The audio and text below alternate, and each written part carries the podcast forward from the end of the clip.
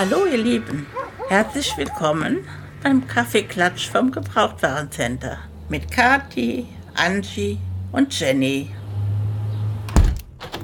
Ja, meine Lieben, da sind wir wieder. Leute, ich sag euch eins, wir müssen echt diesen, diesen Putzplan für Blackies Käfig in den Griff kriegen. Mhm.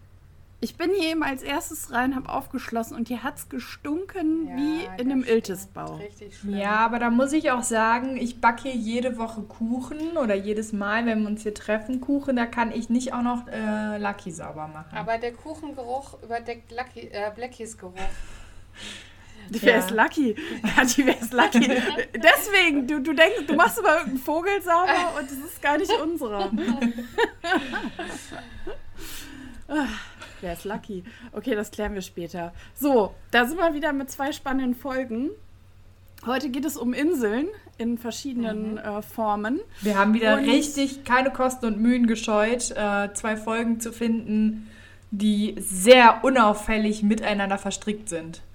Genau, ja, ganz unauffällig. Ziemlich ganz billig unauffällig. eigentlich, okay. Aber sie sind sehr weit auseinander, weil wir nämlich einmal heute über die Geisterinsel sprechen, das ist die Folge Nummer 18, und über die Insel des Vergessens, das ist die Folge 186. Ja, und ich würde sagen, traditionell, ich starte jetzt mal mit dem Klappentext für genau. die Geisterinsel.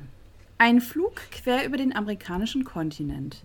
Das ist eine nicht zu verachtende Abwechslung für die drei jungen Detektive Justus, Bob und Peter.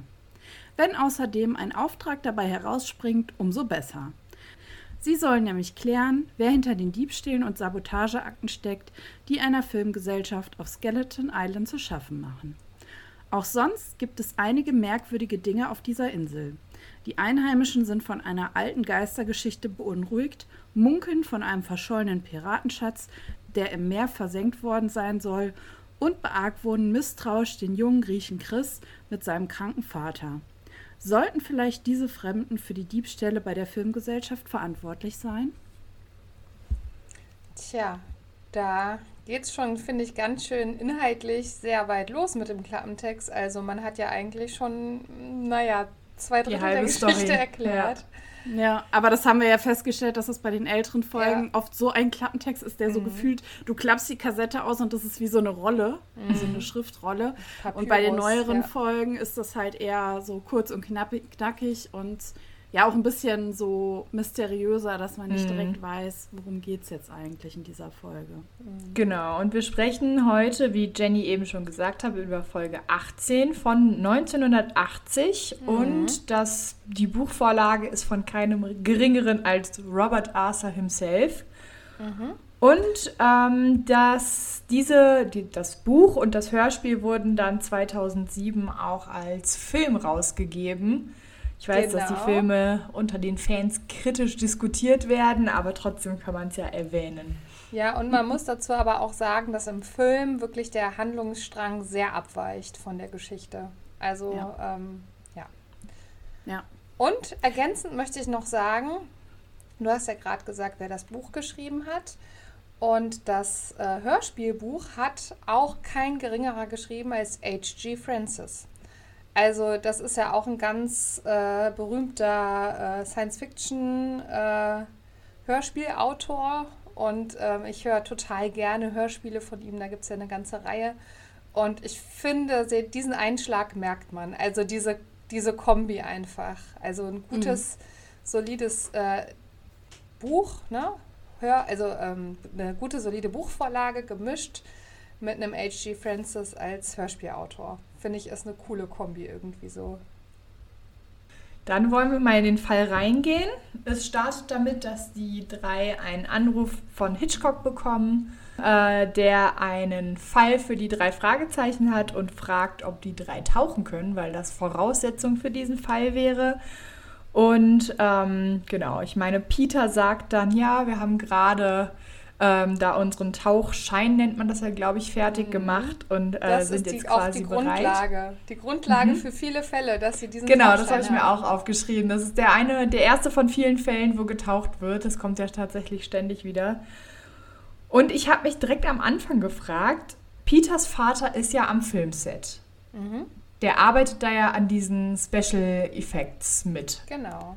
Warum werden die von Hitchcock angerufen, wenn Peters Ja. Vater am Filmset ist? Hab ich Ja, das habe ich mir hier auch notiert. Also indirekt besorgt ja eigentlich Peters Vater den Fall.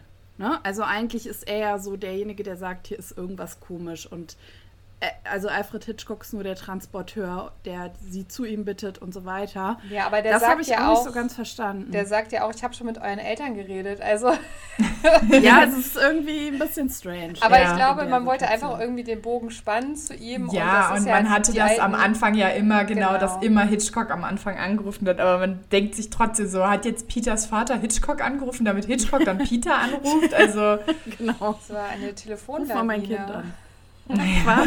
Stimmt. Nee, aber tatsächlich, als ich das hörte, ähm, ich habe den Fall auch lange nicht gehört, ging direkt so wieder mein ähm, Retro-Herz auf. Äh, die Kindheitserinnerung, äh, ja, Alfred Hitchcock äh, spricht mit den Jungen kurz und knackig und läutet den Fall ein. Ich mag das. Mhm. Ja, und dann geht's halt rüber an die Atlantikküste und äh, ja, wir erfahren halt, wie gesagt, dass da ein Abenteuerfilm gedreht wird, an dem halt Peters Vater auch mitarbeitet. Und sie sind dann in, äh, in Fishingport, äh, die Stadt heißt Melville. Und ja, da startet sozusagen die Geschichte mit einer sehr kuriosen Aktion am Flughafen, wo sie halt abgeholt werden und denken, ja, das ist so alles arrangiert, das passt schon so. Aber ganz kurz, ne? Ja. Das fängt doch schon so komisch an. Man weiß doch schon direkt, was los ist, oder? Ja, man denkt auf jeden Fall, gibt ihm jetzt, steigt da nicht ein. Ja, Also, das ist wie bei einem Horrorfilm, so äh, renn nicht die Treppe hoch, renn Ja. raus aus dem Haus, versteck Ja. dich nicht im Kleiderschrank, das ist dumm. Man hat doch direkt an der Stimme gehört, dass der Mann böse ist. Wir haben doch alle gelernt aus, aus Hörspielen und aus ähm, Filmen, dass man den Bösewicht an der Stimme erkennt. Man erkennt sofort, dass dieser Mann böse ist. Ja, irgendwas stimmt auf jeden Fall nicht. Und vor allem, was ich dann auch dachte, ja, lass das Gepäck einfach stehen, das wird nachher abgeholt und dann nimmt er die ja da mit und dann sollen die auch aufs Boot steigen und dann fahren die halt ja dann entsprechend rüber und er lässt sie dann ja auf so einer ja, Insel raus. Der setzt die richtig Und aus. ja, der setzt sie ab und ich denke dann aus, ich wäre doch gar nicht aus dem Boot ausgestiegen, wenn ich da schon so ein komisches Gefühl hätte. Also, dass oder? da nicht Justus äh, Detektivmäßchen juckt, äh, der ist doch Ja, eigentlich immer danke. ähm, bei sowas spürt er das doch direkt und hätte irgendwelche Zettel rausgeworfen oder dass man, dass man die drei findet oder sowas. Zettel Nein. ins Meer auch sehr effektiv. Ja, Ja, Zettel das ist, ist irgendwie alles so ein bisschen komisch, ne? Ja. Ja, aber Ja. sie werden ja dann glücklicherweise äh, gerettet und werden auf die richtige Insel gebracht, nachdem sie erst auf der falschen Insel ausgesetzt äh, wurden. Genau, und werden dann dorthin gebracht und übernachten die erste Nacht im Hotel und am nächsten Morgen treffen sie dann auf Peters Vater, der so ein bisschen nochmal erklärt, worum es genauer geht. Und was mir da aufgefallen ist, da sagt Peters Vater, ihr könntet noch Schätze da finden, wo gar nichts ist. Und da dachte ich mir nochmal so, Titus und Mat- Mathilda nehmen das ja vor allem in den ersten, ich sag mal so 100, 120 Folgen null ernst, was die drei Fragezeichen machen. Und da, so Peters Vater scheint das schon ein bisschen ernster zu nehmen, wenn er sowas sagt.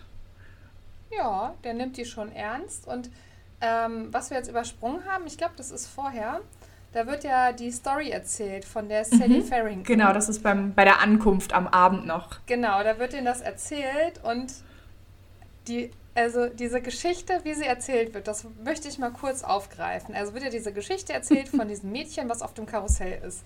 Die starrhalsige Sally Farrington. Was ist denn Starrhalsigkeit? Wie definiert man das? Habe ich mich gefragt. Sturköpfig? Bitte? Ja, vor allem bei einem Kind, ne? Sturköpfig Ja. vielleicht? So, also ich, es geht ja darum, dass sie nicht hören wollte auf die Erwachsenen, aber ich habe diesen Begriff vorher noch nie gehört. Nee. Nee. Also ich würde es eher so wie, wie eigenwillig oder so übersetzen, jetzt so in der heutigen Zeit. Also so, dass sie sich halt von keinem hat was sagen lassen, einfach ihr Ding gemacht hat. So. Genau, weil für die, die es gerade nicht mehr im Kopf haben, es gewitterte und dieses Mädchen saß auf diesem Karussell und alle haben gesagt, hey Sally, geh doch mal runter. Und sie hat gesagt, nein, ich bleib hier und wenn es das Letzte ist, was ich ähm, tue. Und dann kam der Blitz auf sie hernieder und äh, tötete sie. So. Und da dachte ich halt direkt so, boah Leute, ganz ehrlich, warum habt ihr dieses Kind nicht einfach vom Karussell runtergerissen? ganz ehrlich. Also vor allem für 1980, selbst heute wür- würde man das noch akzeptieren, ein Kind, sage ich mal, gegen seinen Willen, wenn es um einen sicherheitsrelevanten Fakt geht, sozusagen äh, zu seinem Glück oder zu ihrem Glück in dem Falle zu zwingen. Aber 1980 war das doch erst recht so, dass die Erwachsenen doch über die Kinder. Ähm, ja, wo, wobei man muss ja dazu sagen, eben, dass dieses äh, Unglück ja schon Jahre vorher passiert ist. Also es ist ja nicht 1980 passiert. 1980 ja, es ist noch vorher ja passiert. Genau. Aber sagen wir mal, das war vielleicht 20 Jahre vorher oder so. Aber ja, da gibt es dir auch recht. Ne? Wenn es blitzt und donnert und es regnet, dann hole ich das Kind rein. Punkt. Also das ist Gibt's so ein. Also ich habe halt die ganze Zeit gedacht, also wenn es nach mir ginge, wäre die Story an der Stelle aus, weil ich hätte das Kind runtergenommen mhm. und sie wäre, äh, weiß ich nicht, 90 Jahre ja. alt geworden, die starrhalsige Sally und immer starrhalsiger geworden. Mhm. Wo wir bei Sprache sind, ähm, Peter fragt auch, als diese Geschichte, es gibt ja den alten Schatz und den neuen Schatz, den alten Piratenschatz, dann gibt es diese mhm. Gespenstergeschichte, die zur Insel gehört und den neuen Schatz, wo die Bellinger-Geschwister ähm, genau, Geld gestohlen haben und vor der Polizei abhauen und das dann im Meer versenken. Und Peter sagt dann, hat man die Bellingers ins Zuchthaus gesteckt. Da musste ich auch echt ein bisschen lachen, weil ich mir so dachte, Zuchthaus ist auch echt Hinter so ein, schwedische Gardinen. Ja, echt so ein hm. antiquires Wort, was keiner mehr benutzt. Absolut. Und Angie, jetzt habe ich einen Fun Fact für dich, aber das hast du bestimmt auch auf deinem Zettel. Ich sag's aber jetzt. Der Mr. Faraday, ne, der Ihnen diese Geschichte erzählt, wird ja von nie, niemand Geringerem wieder gesprochen als von Gottfried Kramer, mhm. der unser allzeit beliebter Java-Jim äh, ja, ist. das hört man auch Man sofort. erkennt es ja. sofort wieder. Wir hatten ja letztens, als wir länger über ihn gesprochen haben, äh, auch darüber gesprochen, dass äh, er auch in einigen Folgen, dass man ihn da nicht erkennt. Aber hier direkt alles klar ja, aber Jim ist am Start. Das macht auch die tolle Stimmung, finde ich, von dieser Geschichte. Also die ist halt echt ja. auch unheimlich, wie er das erzählt und dann natürlich mit der Stimme äh, ganz, ganz toll. Äh, bis auf den Fakt, dass man das Kind einfach sehr unkompliziert können. ja, ja, der hat so eine richtige Seemannsstimme, ne? Alte ja. Seemannsstimme. Stellt sich Hast richtig so einen, so einen äh, sonnengegerbten, alten, faltigen Mann vor, der diese Sage schon das, weiß ich nicht, wie viel tausendste Mal erzählt hat und äh, bei jeder Erzählung sie noch ein wenig gruseliger wird. Ja. Mhm. Ja, und ähm, jetzt springen wir nochmal zurück in die Situation, wo die drei in der Stadt sind und äh, sie ja dann hinterher ähm, am Telefon sprechen und dann sagt ja der andere zu denen, ja, da hat wohl die halbe Stadt mitgehört. Mhm. Denn äh, jetzt weiß, äh, jetzt wissen irgendwie alle Bescheid, weil Hashtag Zeitgeist, die Stadt hat nur einen Anschluss. Mhm. Und alle, die ans Telefon hören, müssen halt warten, bis, also die ans Telefon gehen, müssen halt warten, bis die Leitung frei ist, um zu telefonieren. Aber es gibt halt nur einen Anschluss. Fand ich irgendwie ein bisschen, ja, auch sehr urig irgendwie. Mhm. Sehr, ja, es ist ein total altes Thema irgendwie. Man merkt da doch ähm, in welcher Zeit wir uns hier mhm. befinden. Ja. Genau, die drei erkunden dann so ein bisschen ähm, die Insel und erfahren äh, ein bisschen was über die Insel. Und dann kommt es auch dazu, dass sie das erste Mal tauchen sollen. Mhm. Ähm, genau, aber Justus darf nicht mittauchen, denn er hat sich bei dem Aussetzen auf der Insel leider erkältet. Und äh, genau, ist dann die restliche Folge auch wieder so ein bisschen neben der Spur, was wir ja schon mal gesagt haben. Also ja. Also wenn er krank ist oder wenn es um seine Eltern oder um die Liebe geht, dann ist er neben der Spur. Aber ganz ehrlich, dass er erkältet ist, ne, das kann man bei diesem Hörspiel einfach auch nicht überhören. Das wird ungefähr 10 Milliarden Mal gesagt. Jeder von den drei Fragezeichen sagt es mindestens dreimal, wie erkältet der arme Just doch ist. Und ähm, das wird immer und immer wieder wiederholt. Ich finde das ein bisschen merkwürdig, dass da mhm. so drauf rumgeritten wird. Und es ist halt auch so richtig, keine Ahnung, so richtig 80er Jahre billig, weil es ist dann immer so, ja, ich bin ja auch erkältet. Also, genau, Hachi. Und dann zu einem späteren Zeitpunkt schicken die ihm auch noch zum Doc, ja, wo ich mir so denke, ganz ehrlich, wegen einer blöden, einfachen Erkältung zum Arzt. Also, Trink dir mal einen Kamillentee und leg dich eine Stunde hin. Aber wirklich. Also das ist wieder so, da muss ich jetzt ja mal sagen, es gibt ja so bestimmte Menschen, die leiden mehr bei einem Schnupfen. Ich möchte jetzt hier keine bestimmte Gruppe angreifen oder ansprechen, aber ähm, man muss es doch nicht übertreiben. Es ist einfach nur eine Erkältung. Ja, aber man muss ja dreimal begründen, warum der Justus nicht tauchen kann. Und da muss man das halt ja. halt einfach auch immer wieder dann niesend und schneuzend äh, reinbringen. Das ne? bleibt ne? dem Hörer auf jeden Fall nicht verborgen und der Hörerin. Genau. Ja, ähm, wir lernen auch den Chris Marcos kennen und seine Geschichte, dass er, ähm, ja, dass der Vater aus Griechenland stammt und äh, er hat ja auch einen relativ starken Akzent. Der, Ja, der, aber- Aber der nicht griechisch ist. Das wollte ich gerade sagen. Also Akzent, ja, aber was auch immer es ist, es ist nicht griechisch.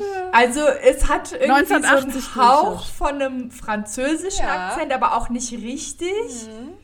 Also das klingt wie ein Synchronsprecher, dem man gesagt hat, mach mal einen griechischen Akzent, der noch nie außerhalb von Deutschland war. Das klingt wie ein, wie ein Schweizer aus der französischen Schweiz, der noch so der deutsche Vorfahren hat. Also so ein bisschen ein, ein verhärteter französischer Akzent.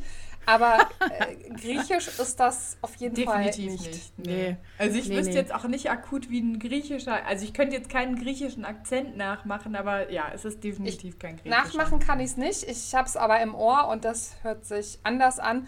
Und vor allem manche Worte, ich weiß nicht, ob es euch aufgefallen ist, spricht er halt irgendwie unterschiedlich aus im Verlauf des Ganzen. Also der ist auch gar nicht in, in, seiner, in seinem super, der hat sich jetzt total reinversetzt in so einen griechischen Nein. Jungen und ähm, er ist aber einfach nicht ähm, konsistent in, in dem, wie er das umsetzt. Also von daher, Mhm. Ja. nein, es passt nicht. Es passt nicht. Aber Fun Fact, das ist der gleiche Sprecher, der auch bei Flucht des Rubins den August August spricht. Echt? Hm, das ist der Ach, gleiche guck mal, da Sprecher. ist Angie, der alten Sprecherforscherin, ist es nicht aufgefallen. Boah, jetzt wo du sagst, Das dieser, liegt nur am Akzent. Dieser griechische Akzent Angie. hat das total vertuscht. hat das total, hat ich total auseinander, gebracht. grandiose Hammer. griechische Stimmt. Akzent. Apropos, also das zieht sich ja durch das ganze Hörspiel eben, dass da so eine Ausländerfeindlichkeit von diesen Dorfbewohnern ausgeht. Das ist ja immer wieder Thema, dass ihm also einfach nur aufgrund seiner Herkunft irgendwie negative Eigenschaften zugesprochen werden und ihm da Sachen angehängt werden im späteren Verlauf. Und ähm, Tatsächlich ist es wohl so, dass ja zeitgleich eben die Martin Luther King Bewegung war und dass man vermutet, dass das eine Anspielung darauf ist. Also dass dieses Thema Fremdenhass, Fremdenfeindlichkeit einfach 1980 oder halt auch die Jahre zuvor eben ein sehr aktuelles Thema waren, was die Leute bewegt hat. Es ist ja bis heute, aber dass es genau deshalb in der Form so aufgegriffen wurde, ähm, wird eben damit erklärt. Okay. Die Martin Luther Ja. King-Bewegung war natürlich vorher, aber das Buch wurde ja Genau, auch vorher aber das, geschrieben. genau, Und, und das Buch wurde vorher geschrieben und in diesem Geiste sozusagen ähm, wurde das thematisiert. Das ist die Vermutung. Ja, das ist natürlich möglich. Ja, aber es ist schon auch krass, ne? wie du sagst, es wird ihm immer irgendwie nicht über den Weg getraut, er soll Sachen klauen und irgendwie, ne, also weder dem Vater noch dem Christ, äh, ja, trauen sie irgendwas zu.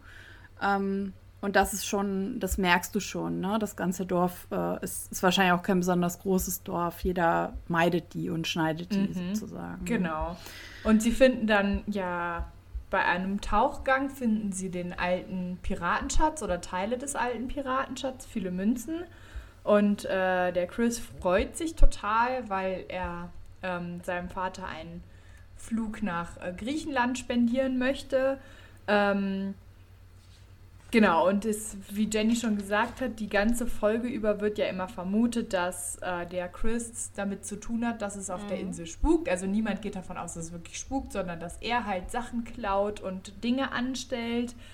Ähm, genau, und wie, sie kommen dann von diesem, von diesem Schatzfund wieder und dann wird auch gleich gesagt, naja, wir haben dein Messer gefunden an einem, an einem Ort, wo was verschwunden ist und damit ist klar, dass du das bist. Und er rennt darauf weg, aber die drei Fragezeichen sind sich eigentlich die ganze Zeit sicher, dass das wirklich ein netter Kerl ist und dass er nichts, nichts gemacht hat. Ich habe noch einen kleinen Zusatz zu der Szene, wo die in der Höhle sind. Ähm, da erwähnen sie halt, ähm, das sind hier bestimmt über 50 Goldduplonen, die wir hier gefunden haben. Und ich habe mal ein bisschen recherchiert, weil mich mal interessiert hat, über was sprechen wir hier? Also über welchen Wertgegenstand sprechen Okay. wir? Eine Goldduplone kann ca. 20 Karat haben. Und ähm, das wäre ungefähr heute ein Wert von ca. 300 Euro.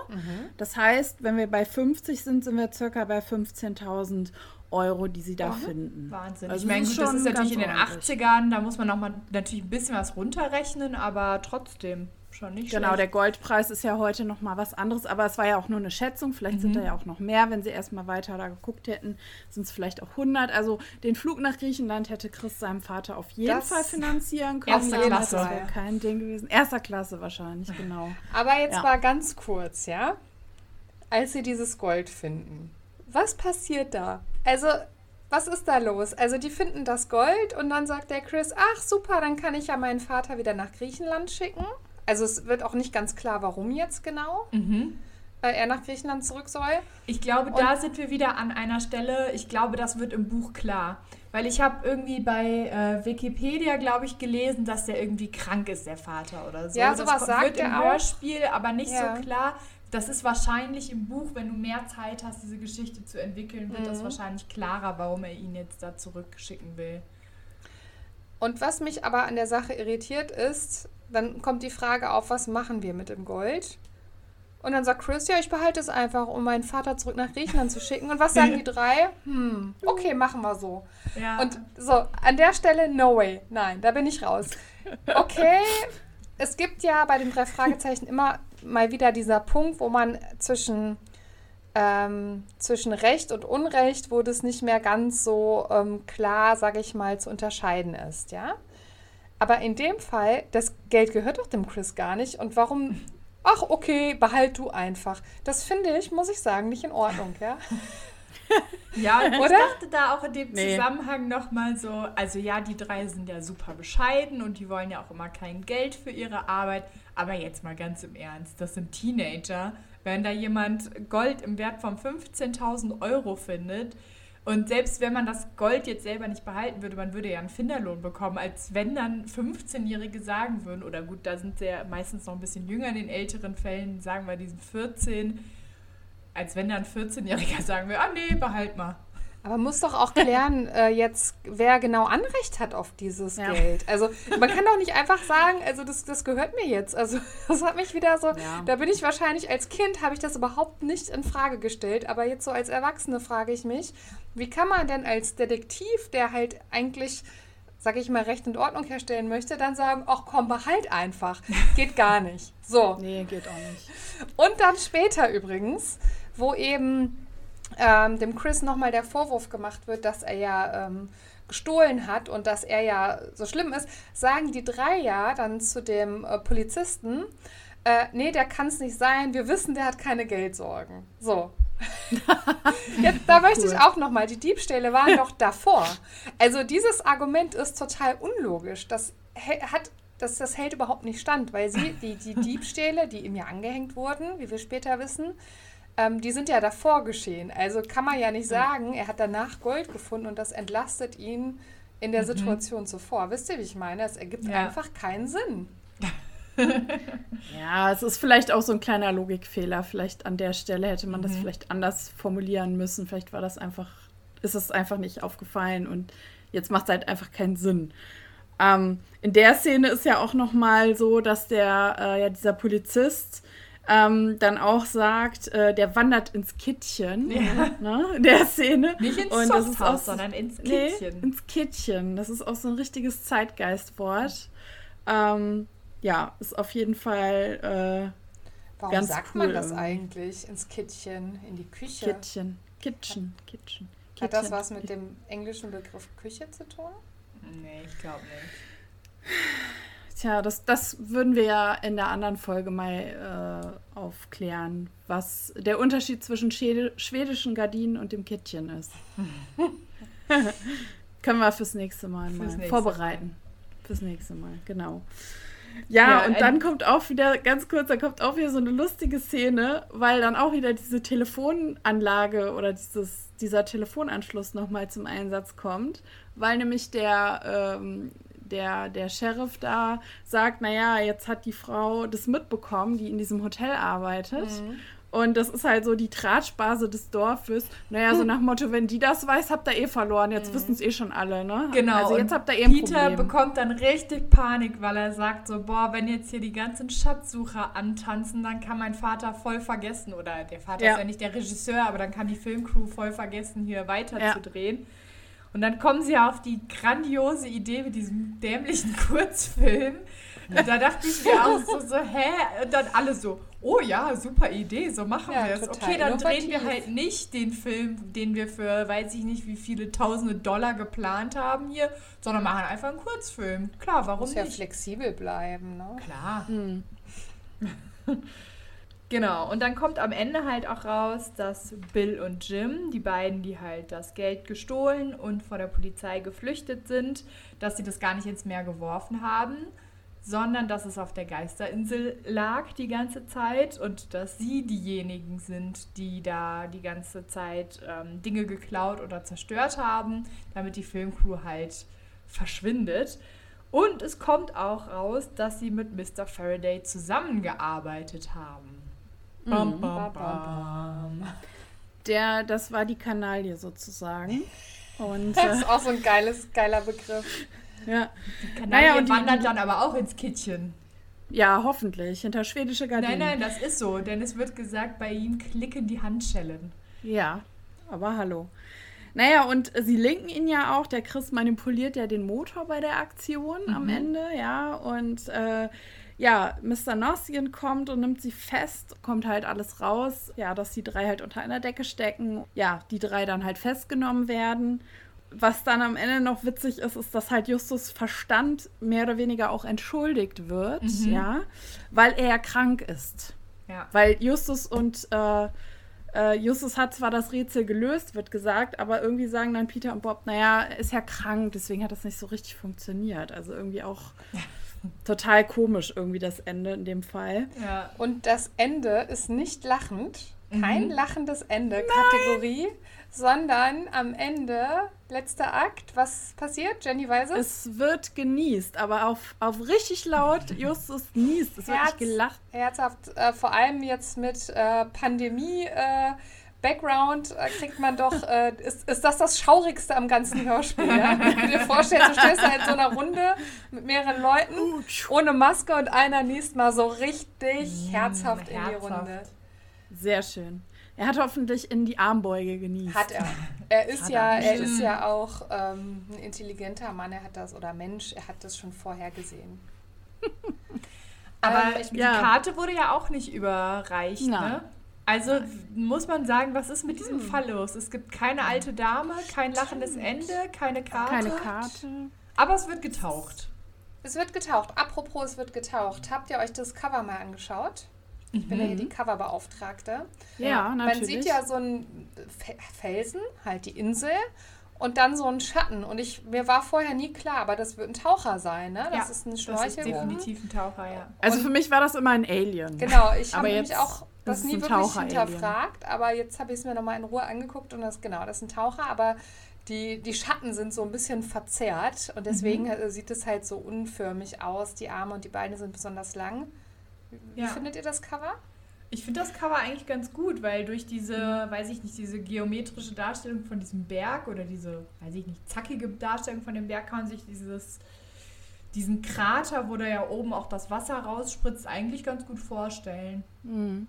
Ich finde die Farben toll Mhm. vom Cover. Also es ist eine sehr schö- schöne Farbwelt. Der Alien-Taucher ist auch cool insofern. Also Ja. Cover finde ich auch nicht schlecht. Ich finde es mal wieder, wie so oft, echt richtig gruselig. Ich weiß auch nicht, was da los ist, äh, aber schön gruselig. Also es ist ein tolles Cover, ich mag das auch. Ja, dann wären Ja. wir mit dem ersten Fall durch. Kleine Snackpause. Ja, wir müssen noch Ich bewerten, gerade sagen, bevor wir jetzt hier eine sag mal, du machen. galoppierst hier durch, Kathi. Ja. Sag, mal, was, was sagst du denn? Ja.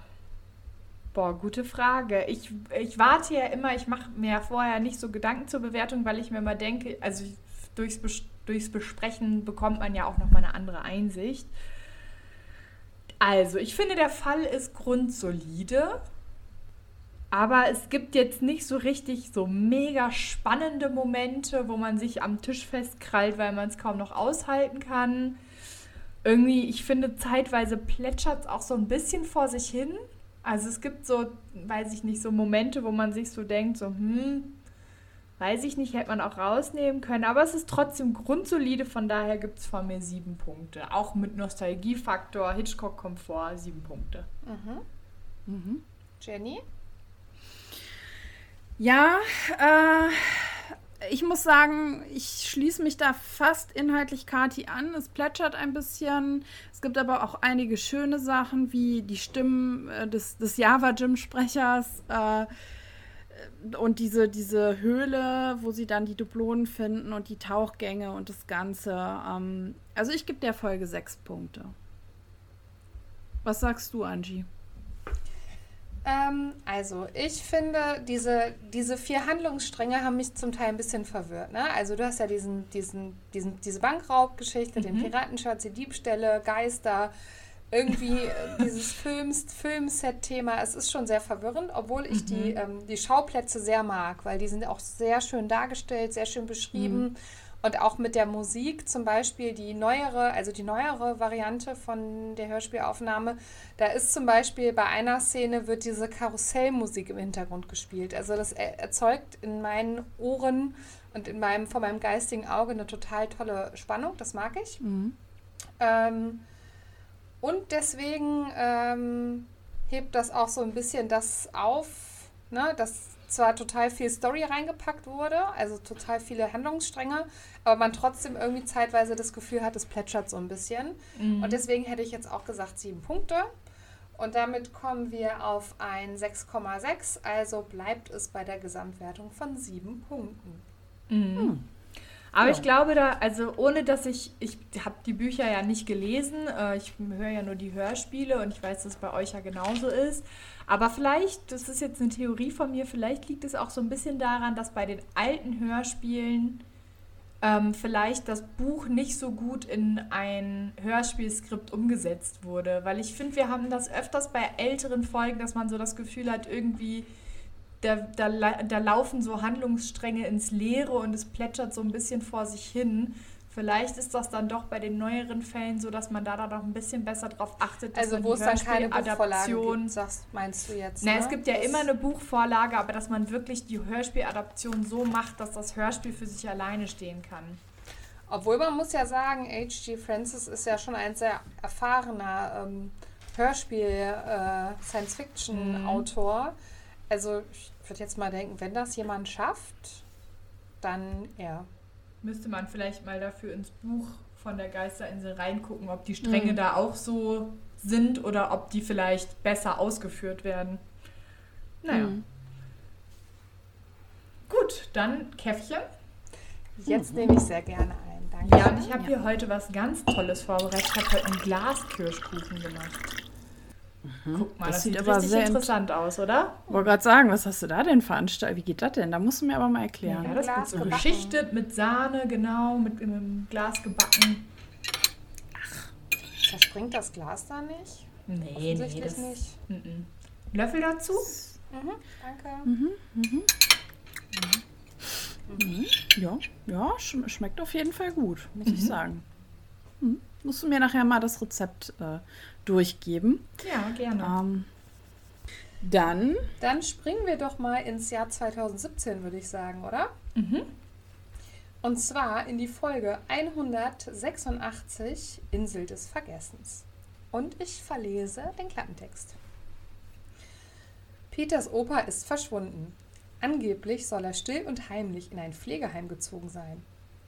Als die drei Fragezeichen den alten Herrn plötzlich in den Lokalnachrichten entdecken, wie er eine Tankstelle überfällt, überstürzen sich die Ereignisse. Punkt, Punkt, Punkt. Ach so, das Achso, war's schon. Das war's. Ich, ich, dachte, du holst noch mal Luft und jetzt kommt noch. ich dachte aber auch, wir sehen wäre länger. Auf was habt ihr gewartet? Der ist jetzt aber wirklich gucken. sehr kurz. Das ist jetzt wirklich. Das äh, war der Beweis, oder? Der krasse Gegensatz, ja. Genau. Müssten wir jetzt mal Zeit nehmen, wie lange Jenny vorgelesen hat. Und ja. Äh, ja, es war ein sehr kurzer Klappentext, aber ähm, ja, genauso steigt ja auch das Hörspiel ein, wie gesagt, von 2017. Und ähm, irgendwie äh, bekommt Peter einen Anruf. Seine Eltern sind mal wieder beruflich in Europa irgendwie unterwegs. Sind leider Was ist los mit denen? Sind ja. immer unterwegs, ja. Und dann ist ein, ein, ein, eine Dame von einem Pflegeheim oder beziehungsweise erstmal, sie sagt den Namen, sie sagt das ja am Anfang noch nicht mhm. und möchte gern äh, wissen, ob Peter weiß oder seine Eltern wissen, wo Ben Peck denn hin ist. Und im Laufe des Gesprächs checkt Peter dann, okay, das ist ein Altenheim und die äh, suchen meinen Opa, der da angeblich wohnen soll und ist total verwirrt und denkt sich so, ach, das ist doch Quatsch und ruft erstmal den, äh, seinen Opa auf dem äh, Telefon an und erreicht ihn auch nicht und sagt so, ja, melde dich mal, das ist total komisch. Und gleichzeitig, was ja auch jetzt im Klappentext schon ähm, eben angesprochen wird, sieht er im Fernsehen, wie ein von einer Überwachungskamera wie ein älterer Herr eine Tankstelle überfällt und oh Wunder, das Es ist, ist sein Peck. Opa. Ja. Und jetzt geht die Verwirrung richtig los. Jetzt Ja. gucken sie erst Ich mal, was möchte- da los ist. Ja, ich möchte direkt mal den Namen des Seniorenheims Mhm. äh, sagen, in, in voller Länge. Das ist das Sunny Island Retirement Center in Oxnard. Ja, Oxnard. Und äh, es ist halt eine Seniorenresidenz und äh, da musste ich ein bisschen schmunzeln und habe mal geguckt, ob es in Deutschland auch so interessante Namen von Seniorenresidenzen oh gibt. ja. So, pass auf. Jetzt also meine kommt's. Highlights sind die Herbstsonne, Mhm. das Haus Abendsonne, Oh Gott. Haus Abendfrieden. Also es gibt hier Wow. einen roten Faden. Wir reden über Sonne, Herbst und, und so weiter. Also es waren so, ich meine, oftmals ist es ja einfach nur Haus im, am Park oder Parkresidenz oder so. Aber Her- Herbstsonne und Haus Abendsonne fand ich also auch schon ziemlich. äh, Finde ich auch ziemlich ja, morbide, ehrlich gesagt. Aber es passt so, glaube ich, so ein bisschen zu dem äh, Namen Sunny Island Retirement Center. Ja. Du, zum Thema Seniorenresidenz habe ich auch ein bisschen was recherchiert. Ich habe mich nämlich gefragt, was grenzt denn eine Seniorenresidenz von einem Altenheim ab? Und war dann auf www.pflege.de und habe herausgefunden, eine Seniorenresidenz, da hat man meistens eine eigene kleine Wohnung und das ist halt höherpreisig. Und äh, ganz oft gibt es halt im Haus dann auch noch so Serviceleistungen, dass es zum Beispiel einen Friseur gibt, dass es aber auch ein Schwimmbad oder eine Sauna gibt. Also es ist einfach so quasi die Luxusvariante von einem Genau. Altenheim. Also eher wie in einem Hotel, kann man eher sagen. Genau. Oder in Ja, so einer genau. Wohnanlage. Ne? Und es genau. ist tatsächlich auch tendenziell eher eben für Menschen, die noch, ähm, sage ich mal, also die nicht so einen hohen Pflegeaufwand haben und die eben noch selbstständig leben können, aber aus verschiedenen Gründen sich, sich das nicht mehr zutrauen oder eben sagen, ähm, ich brauche jetzt so eine Form, wo ich mir quasi so Pflegeleistungen on top noch dazu kaufen kann.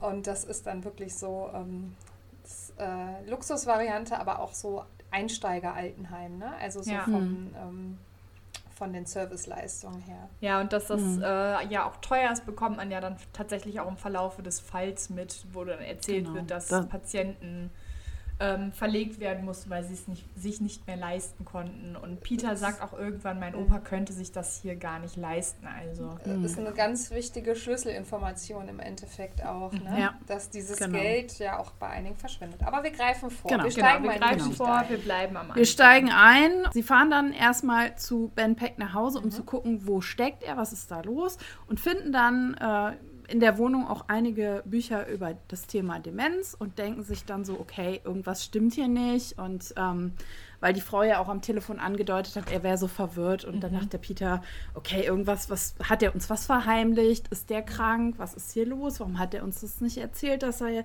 irgendwie Hilfe braucht und so weiter und ähm, Was mir noch so, da sind mir noch so ein paar Sachen aufgefallen, als sie dort in der Wohnung sind. Ähm, und zwar erstmal rät Bob, dass man zur Polizei gehen sollte.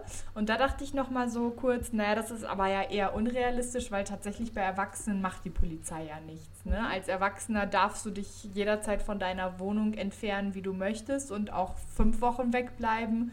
Ist halt dein Bier, da würde die Polizei tatsächlich gar nicht eingreifen. Ähm, was ich noch ganz witzig fand, Justus erkennt an der Staubschicht, dass Ben Peck seit zwei Wochen nicht mehr zu Hause ist. Ich finde es Da auch richtig so, okay, cool, ja. Justus weiß viel, aber dass er jetzt an der Staubschicht erkennt, dass er seit zwei Wochen nicht mehr da war, dachte ich mir so, okay, das Nein, ist jetzt ein also bisschen nein. Also- hergeholt. Ich möchte mal sagen, dass ich diese Szene ganz schön toll finde, weil Justus das total cool herleitet, dass eben zum Beispiel auch an dem ähm, Zustand der Wohnung, äh, dass eben sein, also der Ben Peck eben nicht überstürzt aus der Wohnung abgehauen ist, wie vielleicht erst vermutet, sondern dass er das alles fein säuberlich hinterlassen hat. Plus diese Staubschicht. Ich finde das ziemlich toll. Und ich glaube, Justus kann das. Angie ist auf Justus Seite. Ich bin, Ja. finde das eher ein bisschen an den Haaren herbeigezogen. Ähm, dann noch kurz zum Nachbarn, Mr. Castro, Mhm. der, Der ist schwerhörig cool. ist.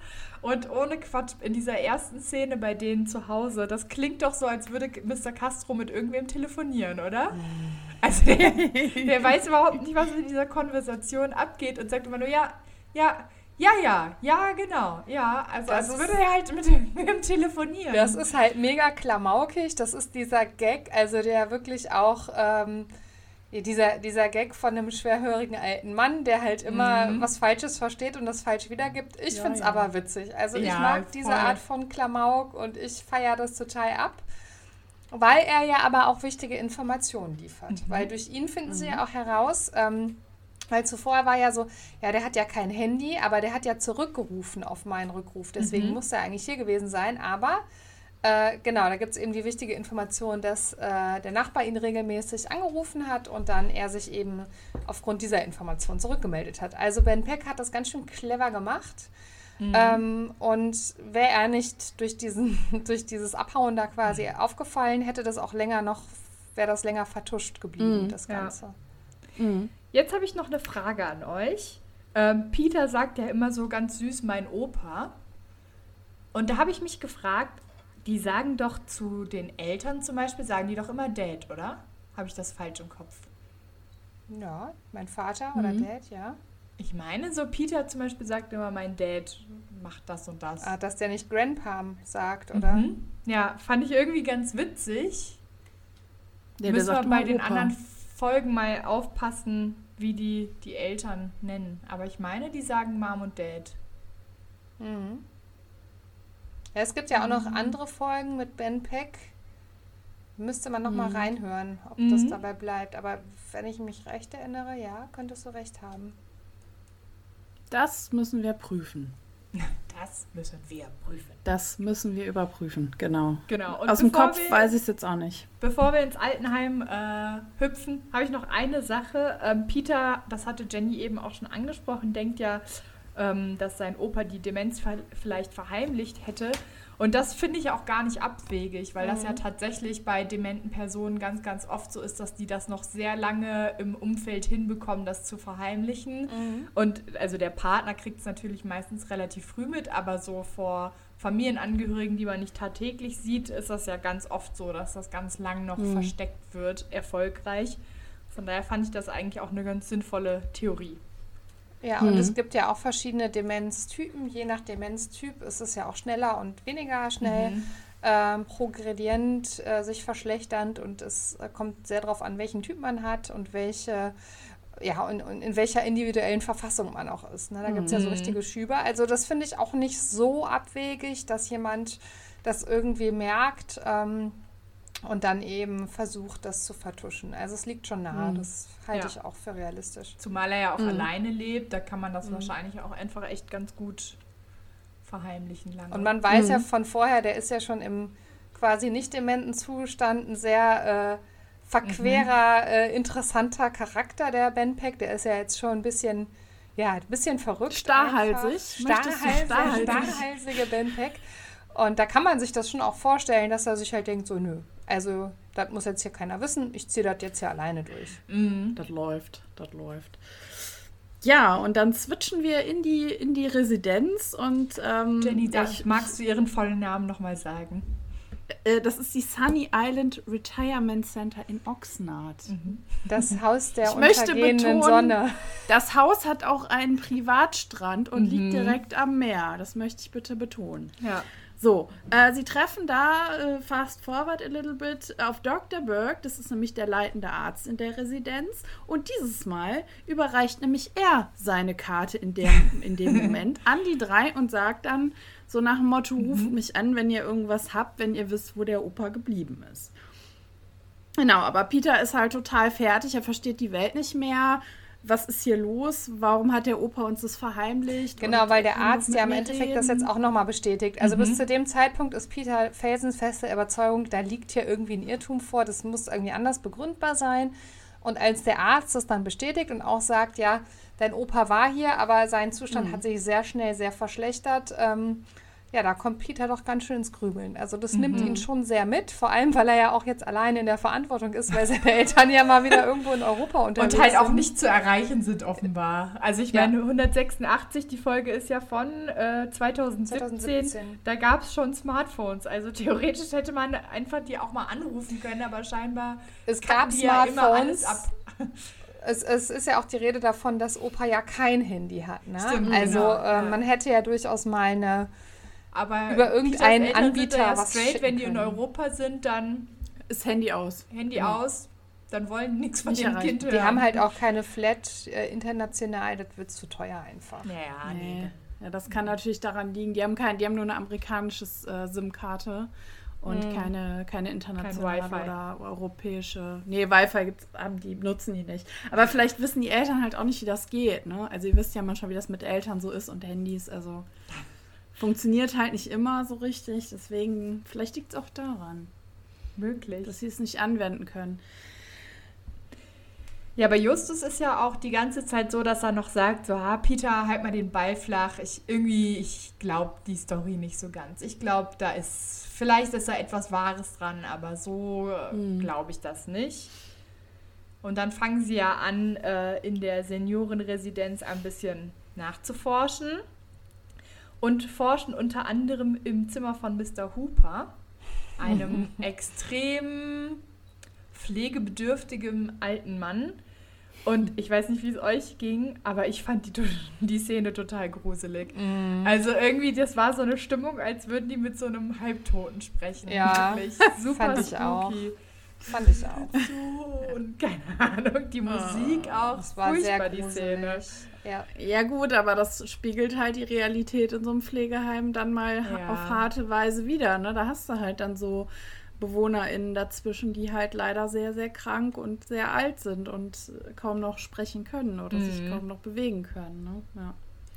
Aber es ist ja für die, für die drei dann doch wieder so, sie erfahren trotz der wenigen Konversation doch einige neue Dinge und entscheiden sich ja dann nochmal ins Haus zu gehen vom mhm. Opa und äh, kommen da an und sind total leichtsinnig, oder? Ich mhm. meine, die sehen, die Tür ist auf, irgendwas stimmt da nicht, da ist irgendwer drin und die latschen da einfach rein. Mhm, Hättet ihr ja. das gemacht? Also ich hätte das nee, nicht gemacht. Äh. Die latschen da einfach rein und äh, ja, nehmen dann selbstständig diese, diese Dame da fest. Und da ist mir und aufgefallen, Peter läuft ja ständig hinter Tätern her und äh, sagt, die schnapp ich mir. Das hatten wir ja, glaube ich, in der letzten oder vorletzten mhm. Folge und mhm. schnappt sie dann aber halt nie. Aber mhm. dann ist mir bei dieser Folge jetzt aufgefallen, dafür entwaffnet der relativ häufig Leute. Also ja, das ist das nicht stimmt. der einzige Fall, wo der Leute entwaffnet. Also ja, der kann stimmt. auch richtig mutig sein, weil entwaffnen mhm. ist schon ja, ist schon auch schon eine Nummer, ne? Ja, aber ja. vielleicht ja. sollte man ihm einfach mal Bescheid sagen, du Peter, das mit dem Hinterherrennen, lass mal, das wird eh nichts, mhm. aber entwaffnen kannst du. Mhm. Ja, und was ich da witzig finde, da sind ja nur dann Peter und Justus, die in dieser Wohnung sind. Und der mhm. Bob, der ruft ja dann in der Situation übers Handy halt an, übers Smartphone.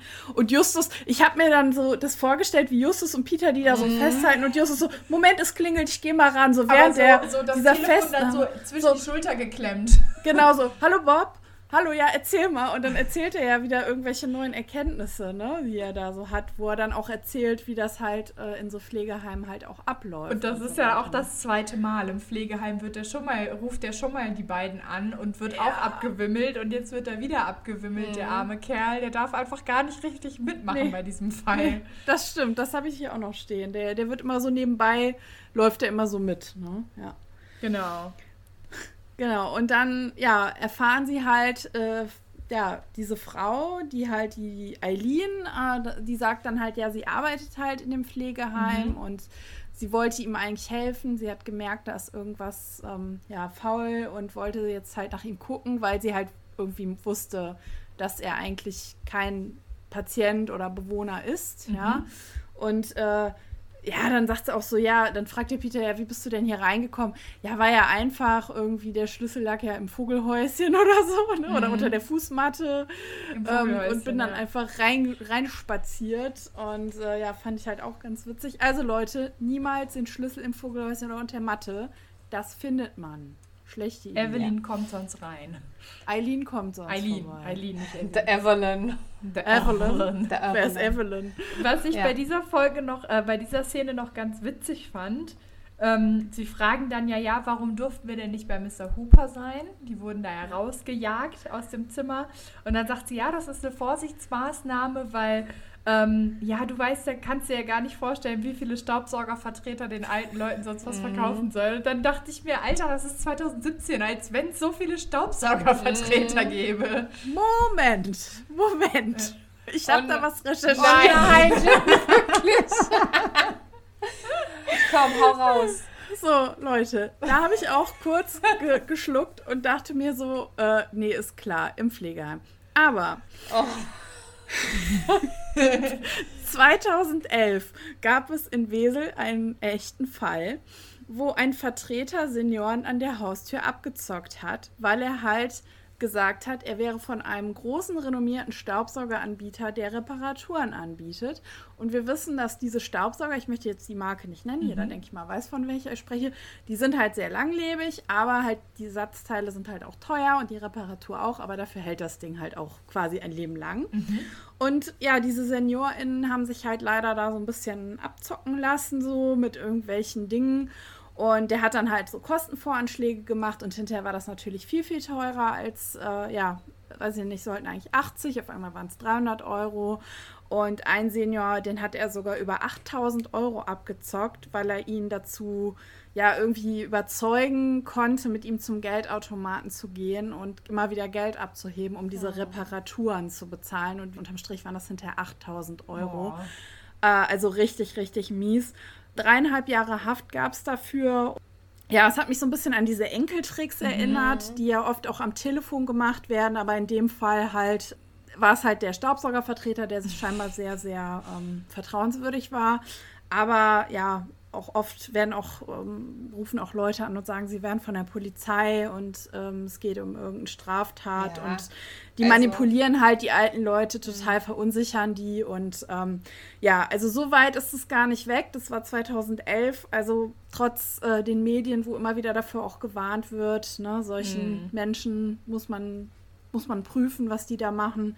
Ja, also Gab ich es da fand auch noch einen Fall? Es klang sehr witzig, musste auch ein bisschen schmunzeln, aber tatsächlich geht es ja generell darum, dass da ein Haufen älterer Menschen ist, die zwar scheinbar noch fit genug sind, um irgendwie so halbwegs ne, selbstständig Entscheidungen zu treffen, aber eben auch vielleicht dann an der einen oder anderen Stelle das nicht mehr so abwägen können oder halt nicht mal eben im Internet recherchieren können, ob das alles so Ja. berechtigt ist und so ja, richtig ist. natürlich, das Argument ist ja richtig, Ja. aber trotzdem in 2017 zu sagen, ihr wisst gar nicht, wie viele Staubsaugervertreter bei uns auf der Matte stehen, fand ich halt trotzdem ein bisschen weit hergeholt.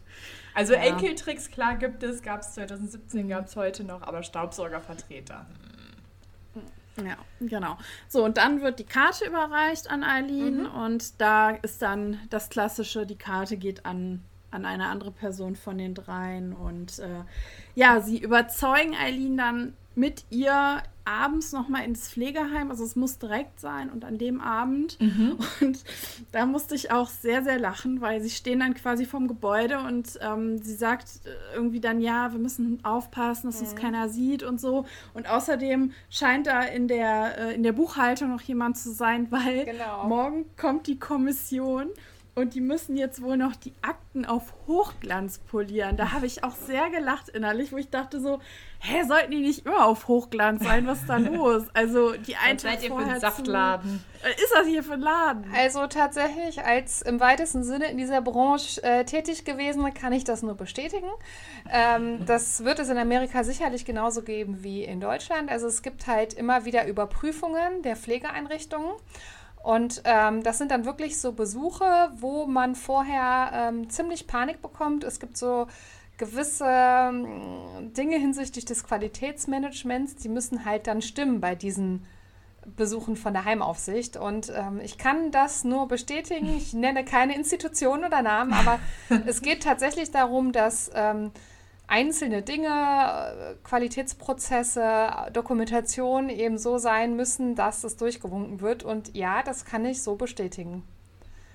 Genauso läuft das. Ob jetzt da nachts noch äh, die. Verwaltung glüht, äh, das weiß ich jetzt nicht. Ich weiß aber auf jeden Fall von von, sage ich mal, der Pflegeseite gibt es dann auch Bemühungen, wirklich alles tippitoppi zu haben, damit eben dieser Besuch, sage ich mal, ähm, positiv verläuft. Könnt ihr euch vorstellen, wie in so einer in so einer Großküche, wenn das Gesundheitsamt kommt, da werden ja auch nochmal alle Töpfe nochmal durchgespült und äh, kein Schimmel in der Ecke und alles Mögliche. Werden die Kakerlaken nochmal vor die Tür gekehrt und die Mäuse. Ja, so, so in etwa kann man sich das dann auf die Pflegebranche auch äh, eben vorstellen. Da muss halt alles hygienisch sauber, aber auch eben die Akten müssen eben dementsprechend sein. Mhm. Ja, und dann sind wir, äh, gehe ich mal in die Szene, wo sie dann in diesem, ja, in dem Komplex drinne sind. Überall gehen Fernseher an, was ich auch ziemlich strange finde, mhm. mit Totenschädeln auf, auf Genau, und dann hört man eine Stimme. Genau, man hört eine so. Stimme und man weiß direkt, Moment. Also, sorry. doch. Also, in, in der Szene wird ja nichts gesagt. Der äh, Justus sagt ja später, er hat das sofort gewusst. Aber warum hm. hat Peter denn nicht die Stimme ja, seines Opas das, erkannt? Das, ich, fragt man das ist so, so Dass man halt nicht direkt sagt so, hä, Opa? Äh, Opa? Bist du es? Wo, das wo ist doch, für, also selbst für uns HörerInnen war das sofort klar, das ist hm, Ben Feck und Justus der war ja klar. Eine super markante Stimme. Ja. Absolut, ja. Völlig merkwürdig. Kann ich nicht ja. nachvollziehen. Oder, oder war Peter vielleicht nee. schon sowas von in Sorge und sowas von... Ähm, ja, ja, einfach besorgt, dass er das nicht mehr erkannt hat. Ich glaube es nicht. Gerade dann mhm. hörst du doch eigentlich sofort die Stimme, oder? Oder erkennst mhm. die Stimme. Ja, total. Total. Naja, und es flüchtet dann ja auch jemand mit so einer Maske und, und haut ab. Ja, mit so einer Totenkopfmaske und da ist die Verwirrung groß. Und äh, dann finden sie aber auf den Flur ja auch jemanden, eine, eine Person mit irgendeiner Maske auf dem Kopf, die äh, zitiert irgendwelches mhm. wirres Zeug. Fand ich mega. Die, das war so lustig. Und dann sagte die Frau, ziehen Sie die Maske ab. Und dann sagt sie, oh, das ist Mr. Turner. Er, er spielt mal wieder Hamlets Vater. Also er rennt danach so rum und witzig. Ja. Hamlet. Und da sieht man mal wieder, und da finde ich, ein bisschen jetzt Reality-Check, das ist gut gemacht, weil sie mhm. sagt dann wortwörtlich, der weiß manchmal nicht so nach dem Motto, wo seine Schuhe liegen oder wie er die zubinden soll, mhm. aber er kann Hamlets Vater, den er vor, weiß ich nicht wie viele Jahren im Theater gespielt hat, mhm. zitiert er einwandfrei. Und das finde ich jemanden, der noch keine Berührung mit Demenz oder sowas hatte, das zeigt halt mhm. auch einfach, wie diese Krankheit ist. Ja, dass einfach Dinge im, im Hirn irgendwo abgespeichert sind in einer Schublade, die abrufbar sind aber manchmal die einfachsten Dinge wie sich selber ein Brot schmieren oder sich morgens anziehen einfach nicht mehr funktionieren. Ja. Und aber so Dinge, die vor 20 oder mehr Jahren passiert sind. Ähm, Habe ich mir auch notiert. Ähm, ja. Genau, das ist irgendwie auch so der Kern der Krankheit. Ne? Der wandelt da umher und äh, zitiert da diese Stücke aus, seinen, aus, seinem aus seiner Schauspielerkarriere und ähm, finde ich irgendwie sehr charmant, weil das ist ja mhm. auch noch, mhm. das, das hatten wir jetzt gar nicht erwähnt, so die Vorgeschichte, dass ja angeblich der Tod umherwandelt. Und der Tod mhm. zeigt sich dann eben in diesem alten Mann.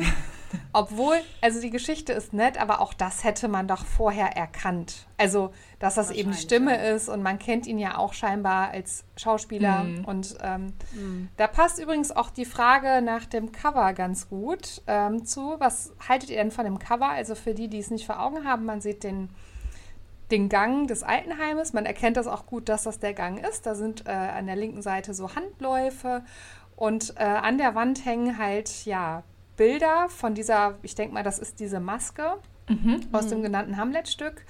Ähm, auf rotem Hintergrund so silberne. Ich musste so ein bisschen an Sido denken, diese Totenkopfmaske. Äh, sieht sehr aus wie. Äh, Aber das sollen, doch diese, das sollen doch die Fernseher sein, oder? Keine Bilder. Ach so, sollen das die Fernseher? Stimmt. Also ich habe das als die Fernseher gedeutet.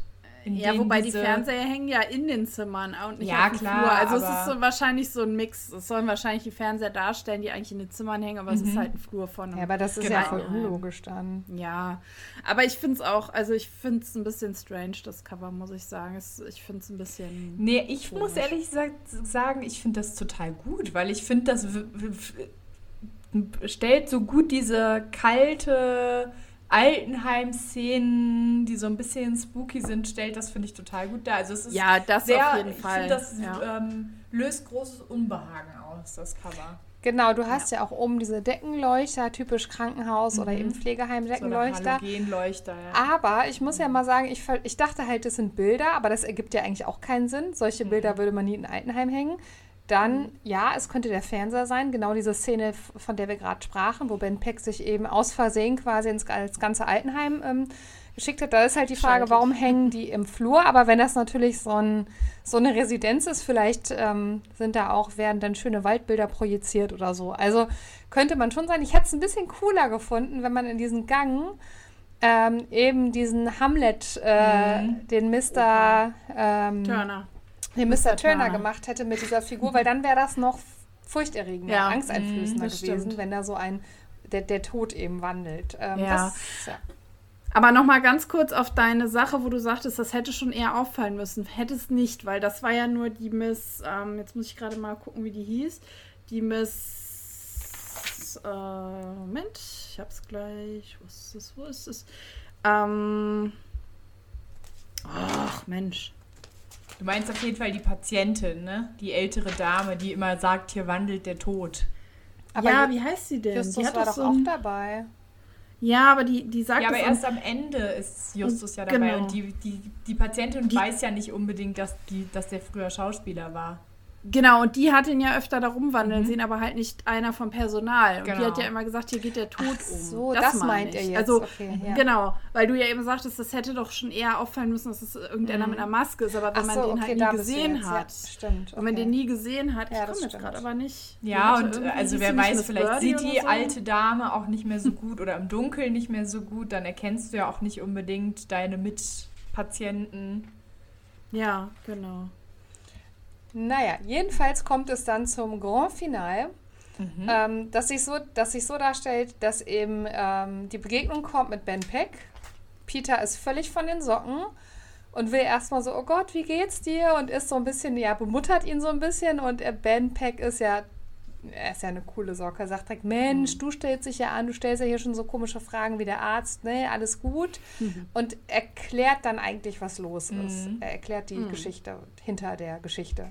Ja. Genau. Und es kommt halt raus, dass äh, Ben Peck schon länger die Vermutung äh, pflegt, dass äh, in diesem Altenheim, in dieser Residenz, ähm, Geld geklaut wird von äh, PatientInnen, ähm, weil er halt einen guten Freund in, dem, in der Residenz hatte, äh, der sehr viel Geld hatte und sich den kompletten Lebensabend dort hätte ohne weiteres leisten können, der sich dann aber ganz schnell ähm, der ganz schnell in ein anderes Heim verlegt werden musste, weil er halt kein Geld mehr hatte. Und das kam Ben Peck halt komisch vor. Und deshalb hat er sich halt quasi selber in das Pflegeheim eingeschleust. Und äh, ja, hat dann sehr schnell gemerkt, dass da einiges nicht so läuft, wie es laufen sollte und dass dieser Arzt auf jeden Fall ziemliches, äh, ziemlich viel Dreck am Stecken hat. Mhm. Und sie fragen dann ja auch nach dem Überfall. Das fand ich auch ziemlich mhm. witzig, dass er dann sagt, ja, äh, er so, ja, aber du hast doch die Waffe da auf den Kassierer ge gehalten. Und dann sagte er so, ja, nee, aus einer, also man hätte es halt einfach aus einer anderen Perspektive äh, anders gesehen. Mhm. Ähm, so, ja, aber wieso hast du dann das Geld eingesteckt? Und dann sagt er noch so, ach ja, hups, das ist ja noch im Handschuhfach. aber der ist halt echt, ist das, das, geht oh, dem so am Arsch vorbei, ne? Ist dem ja, so scheiße. der redet dann ja auch direkt weiter, ah ja, weiter ja. im Thema. Genau. Das ist tatsächlich, finde ich, auch ziemlich witzig, weil er das irgendwie so lapidar äh, mhm. quasi, das ist ja eigentlich, ist das ja die Hauptfrage, die hinter dem Fall steht. Warum überfällt der eine Tankstelle? Warum mit einer, mit einer Waffe? Und ja. äh, die Waffe hat er sich ja besorgt, falls der Arzt, weil der möchte ihm ja Böses, ihm wieder Böses möchte, dachte ich auch, wow, okay, er würde den Arzt also umbringen wollen. Nein, er will ihn natürlich nur bedrohen, aber es ist halt schon eine. Ähm, ist ja auch nur eine Schreckschusswaffe, aber. Ja, trotzdem, aber ja. es ist schon etwas naja, ich, ich, ich finde es etwas schwierig. Ähm, und äh, da habe ich halt auch so gedacht, so ja, das ist ja eigentlich jetzt so die Hauptfrage und das ähm, wird mal eben im Nebensatz so abgetan. Ja, genau. Aber er hat ja einen Plan. Er will nämlich diesen Dr. Burke überführen und mhm. er weiht dann die Jungs in diesen Plan ein und Justus sagt, ja, alles klar, wir sind dabei, wir, wir, wir, wir, wir versuchen den jetzt ja äh, halt entsprechend äh, ja, zu überführen mhm. und äh, schleichen dann wieder in diesen, äh, in diesen Videoübertragungsraum von dem Heim. Und da muss ich auch sehr lachen, weil er ruft ja dann den Dr. Burke auf seinem Handy an. ja, und sagt dann, Doktorchen, Doktorchen, komm in den Videoraum. Und äh, genau, weil wenn er das nicht tun würde, würde er halt entsprechend alles äh, da zeigen, was da äh, schief läuft. Und dann würden es alle rausfinden. Auch die Kommission, die ja an diesem Tag dann vor Ort ja, ist. Genau, die Kommission ist im Haus, das wissen wir ja. In der Haus. in der Haus. Und äh, ja, es ist klar, was da passiert ist. Es wird, äh, der wird überführt, der Dr. Burke. Und Moment. jetzt kommt das. Bevor er Ja. überführt wird, spritzt er Ben Peck ein Medikament. Äh, ben Peck bricht zusammen, aber das war ja quasi Teil des Plans, weil dann kommt Justus auf den Plan und es gibt ja auch noch das Antidot, da kommen wir gleich noch drauf. Jenny, was wolltest du sagen? Nee, alles gut. Ja, also es ist ziemlich dramatisch. Der Typ wird halt weggespritzt, also Ben Peck wird weggespritzt, wird dann direkt von der eilig herbeigerufenen Schwester mit dem passenden Antidot irgendwie wieder ähm, wiederbelebt, sag ich mal. Und erstens, okay, das ist vielleicht in Amerika wirklich ein bisschen anders, aber das wird jetzt irgendwie keine Krankenschwester so mal eben spritzen. Und zweitens wird er dann wach und alle machen sich voll die Sorgen, oh Gott, oh Gott, oh Gott, was ist mit ihm? Und er sagt halt, boah, das war cool, äh, das war ja wie so ein Rausch. Das war ja total tolles Gefühl, das war ja wie damals bei Woodstock und da dachte ich mir, aha, genau so habe ich den eingeschätzt. Ja. Der hat sich mal So eine schöne Tüte gezogen zwischendurch Alt-68er. er hat mal schön äh, ein paar lustige Sachen konsumiert und er fand das eigentlich alles ziemlich prall. Und da denke ich mir auch so, ganz ehrlich, wie weit geht man für sowas? Also fand ich schon ziemlich krass, muss ich sagen. Ja. Und wir finden heraus, dass Eileen mit unter der Decke steckt von dem Mr. Burke, von dem Dr. Burke. Und Evelyn Weil, bestimmt auch. ja. Evelyn und Lucky auch. Wer auch immer Lucky ist. Alle. Alle. Alle. unter einer Alle? Decke. Alle wollen nur die alten Leute mit dem Enkeltrick abzocken.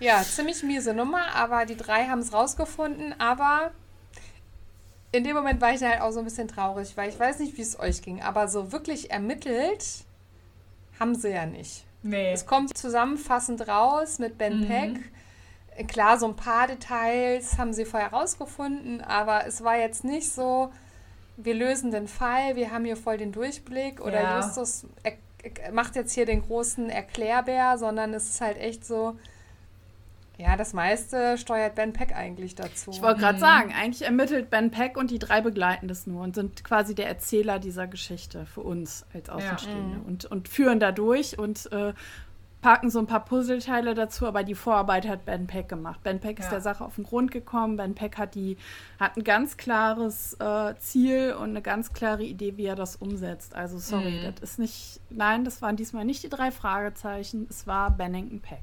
Ja. Ja. Und wer darf die am Ende die Handschellen- anlegen? Ja. Angie hatte die gleiche Idee. Jenny, wer, legt die wollte es- Handschellen wohl an? Ja, natürlich. Angie, komm, hau raus. Also schon wieder- Goodwin kommt und legt die Handschellen an. Und darf Goodwin sprechen? Nein. Nein. Aber wisst ihr was? Ich habe auf die Sprecherinnenliste geschaut. Ich habe es lange nicht gesagt, deswegen sage ich es jetzt mal. Und da steht, wer den Goodwin spricht. Warum auch immer. wisst ihr, wer den Goodwin spricht? Ja, natürlich wissen wir das, Angie. Aber wir äh, hauen das jetzt nicht raus, weil das ist deine Aufgabe. Ich weiß es lügt. Ihr seid ahnungsvoll. Natürlich wissen wir das. Es ist André Minninger. Natürlich. Ach, Der stimmt, steht das als hatten wir Sprecher. schon mal. Ja. Das hatten wir schon mal. Aber jetzt setze ich noch einen drauf, weil wenn wir über Sprecher und SprecherInnen sprechen, müssen wir natürlich auch darüber sprechen, wer Bennington Peck spricht.